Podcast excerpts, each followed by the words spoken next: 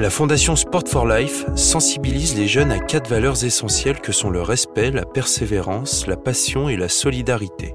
Dans cette capsule, Isabelle Inchospé, qui accompagne les sportifs de haut niveau et les chefs d'entreprise, nous parle de la valeur persévérance.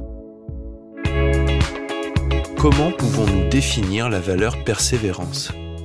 Alors, je ferai une définition très simple à une phrase. C'est pour moi la persévérance, peut être définie comme le fait de ne jamais rien lâcher de vos efforts, tant que vous n'avez pas atteint le but fixé. C'est simple et c'est direct. Comment elle s'exprime, cette persévérance?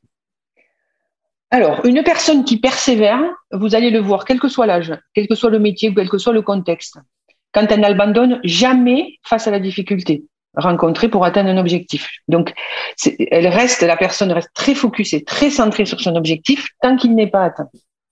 Ensuite, euh, quand elle développe un esprit toujours positif et toujours ouvert, même si l'environnement n'est pas aidant, ce qui arrive assez souvent, elle ne se décourage jamais. Et ensuite, la forme sous laquelle peut s'exprimer la persévérance, c'est quand euh, la personne est capable de développer une énergie positive dans le temps, une notion de temps, même si ce temps, il est long. En résumé, c'est développer beaucoup de ténacité dans un temps assez long. À qui s'adresse la valeur persévérance Pour moi, ce qui est intéressant dans cette valeur, c'est qu'elle doit être développée autant par l'enseignant que par l'élève. Les deux en même temps. L'enseignant doit poser un objectif atteignable et qu'il sait challenger euh, en même temps. Euh, cela va lui demander de jamais renoncer malgré des multiples freins qu'il peut rencontrer, comme par exemple la fatigue, l'environnement qui donne un peu de moyens, des jeunes qui mettent du temps à apprendre, donc dans des temps très longs, un ensemble de freins finalement qui pourraient nous faire renoncer. Et l'enseignant qui ne renonce pas est un enseignant persévérant. Et ensuite, il y a l'élève. L'élève qui doit vouloir toujours obtenir dans ses actions une avancée. Même si, par exemple, l'objectif est super dur à atteindre euh, et qu'il demande un effort de concentration fort, euh, l'élève doit continuer à vouloir atteindre quelque chose. Il doit avoir la sensation d'apprendre, de progresser, de découvrir dans son travail au quotidien. En fait, la persévérance chez un élève va se traduire par cette constante envie de vouloir aller de l'avant, de vouloir accepter les moments aussi euh, difficiles, d'accepter les stops et aussi de savoir gérer la frustration pour pouvoir atteindre l'objectif désiré. Au quotidien, cette persévérance, comment elle se met en place? Alors pour moi, il y a un préalable pour que cette persévérance se mette en, place, il faut un cadre de travail où l'enseignant et l'élève fixent ensemble un objectif clair. Et j'insiste sur le mot ensemble. Pour atteindre euh, dans un temps donné euh, un objectif qui se sont, euh, qui se sont fixés. Donc c'est une co-construction en fait qui permet aux deux parties d'aller au bout des choses et de ne jamais rien lâcher. Une phrase que l'on entend souvent, ne lâche rien. Mais c'est à ce prix-là qu'on lâche rien, en fait. Et c'est finir euh, un exercice, par exemple, euh, jamais sur un échec, toujours le finir sur une réussite, quitte à bouger ou à changer l'objectif en fonction de la capacité du jour. Ensuite, je pense que, que la persévérance va demander trois comportements clés que doit développer toujours pareil, autant l'enseignant et l'élève en même temps, si possible, pour aller plus vite. C'est le premier comportement pour moi, il faut être rigoureux. Il faut que l'enseignant soit rigoureux. Il faut que l'élève soit rigoureux dans la mise en place de toutes les actions nécessaires pour atteindre l'objectif qu'ils ont co-construit ensemble. Et ce qui va permettre d'avancer et toujours plus vite. Deuxième comportement clé, c'est la curiosité.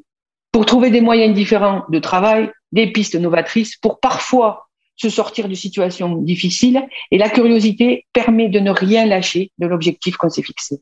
Et enfin, c'est de faire des moments d'échec ou des moments difficiles quand euh, vous êtes sur le terrain avec votre élève, euh, c'est de faire de ces moments-là des moments positifs où et l'enseignant et l'élève apprennent sur eux-mêmes pour aller plus vite et encore mieux vers l'objectif qu'ils se sont fixés ensemble. En quoi cette persévérance, elle nous aide à nous construire? Alors, il y a beaucoup de choses sur quoi la persévérance nous aide à nous construire, mais je vais en dégager peut-être, euh, on va dire quatre, qui sont des traits qu'on peut retrouver partout finalement et euh, qui sont universels.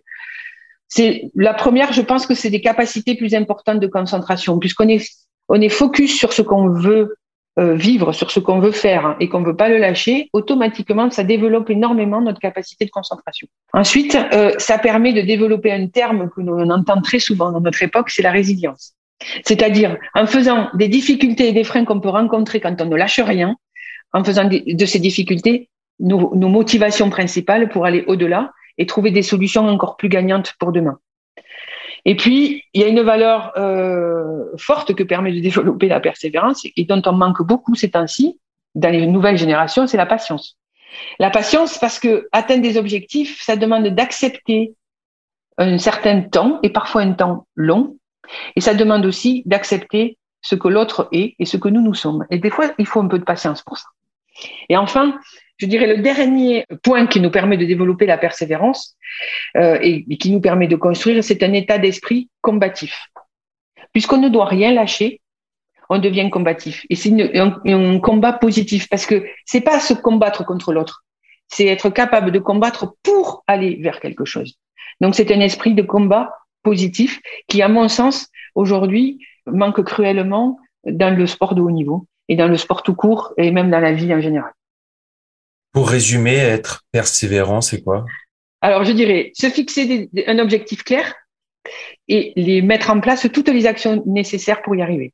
Euh, c'est aussi faire des efforts constants qui sont réguliers, centrés sur l'objectif.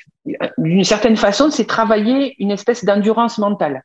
Et puis pour finir, je dirais, c'est euh, d'avoir un état d'esprit positif, un état d'esprit ouvert et permanent, quels que soient les échecs, quelles que soient les réussites, quelles que soient les difficultés.